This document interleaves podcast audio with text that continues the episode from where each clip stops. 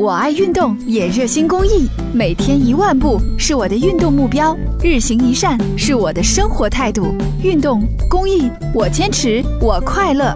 公益题材，乐善人生。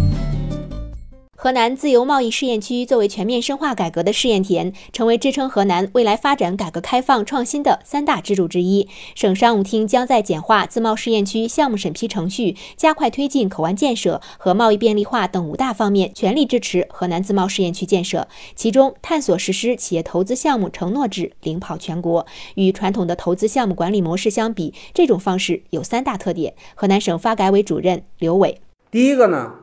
就是政府不再审批，工作重心由事前审批改为事中和事后的监管。第二个特点呢，就是实施的流程更加简化。第三个特点呢，就是企业有选择权，可以采用项目承诺制，也可以选择传统的审批模式。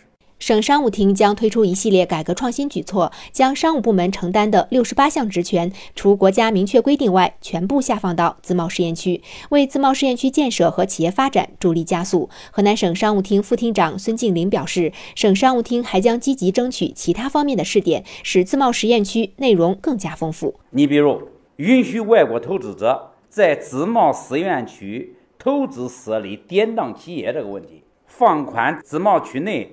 外商投资企业申请直销经营许可资质的条件，大家比较关注的汽车的平行进口。等等吧，在我们五大类十九个方面以外的方面，我们还要积极争取获得批准，来扩大我们的试点。河南自贸试验区的设立，既是国家赋予河南的一项重大使命，也是河南发展难得的一次战略机遇。为此，省工商局推出了十八条支持自贸试验区改革创新、先行先试的政策措施，为自贸试验区建设送上一份实实在在的大礼。